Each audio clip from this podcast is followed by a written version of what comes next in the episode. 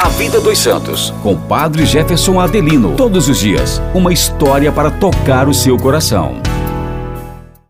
Olá, meus irmãos e irmãs, estamos juntos mais uma vez no podcast da Diocese de Caruaru, A Vida dos Santos, neste último dia do ano.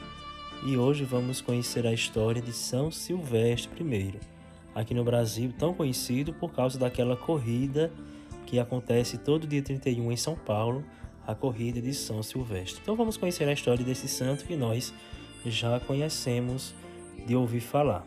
São Silvestre I apagou-se ao lado de um imperador culto e ousado como Constantino, o qual, mais que o servir, teria antes servido-se dele, da sua simplicidade e humanidade, agindo por vezes como o verdadeiro bispo da Igreja, sobretudo no Oriente, onde recebeu o nome de Isapóstolo isto é, igual aos apóstolos.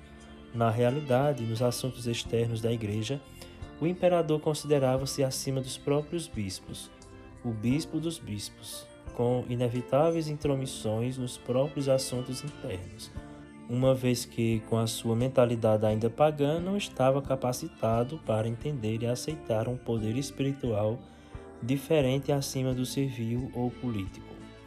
E talvez São Silvestre, na sua simplicidade, tivesse sido o Papa ideal para a circunstância. Outro Papa mais exigente, mais cioso da sua autoridade, teria irritado a megalomania de Constantino, perdendo a sua proteção. Ainda estava muito viva a lembrança dos horrores por que passara a Igreja no reinado de Diocleciano.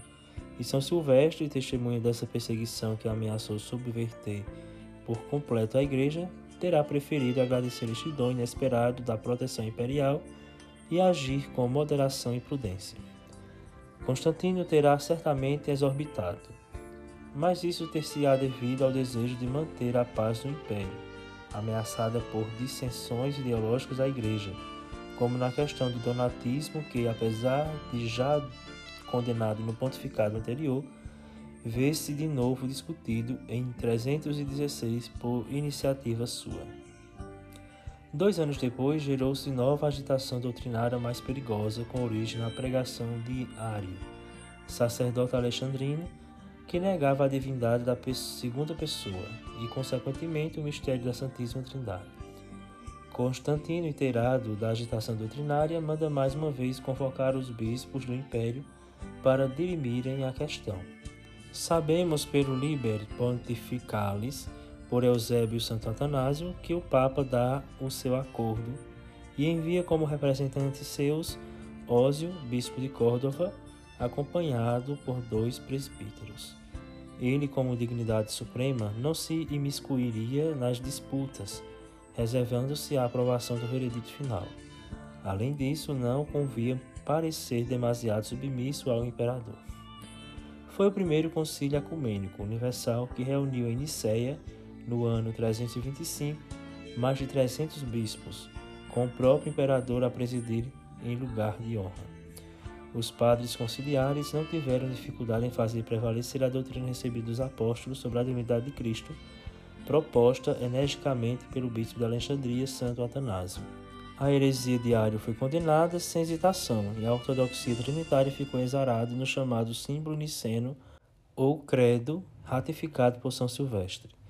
Constantino, satisfeitos com a união estabelecida, parte no ano seguinte para as margens de Bósforo, onde, em 330, inaugura Constantinopla, a que seria a nova capital do império, eixo nefrálgico entre Oriente e o Ocidente até a sua queda em poder dos turcos otomanos em 1453.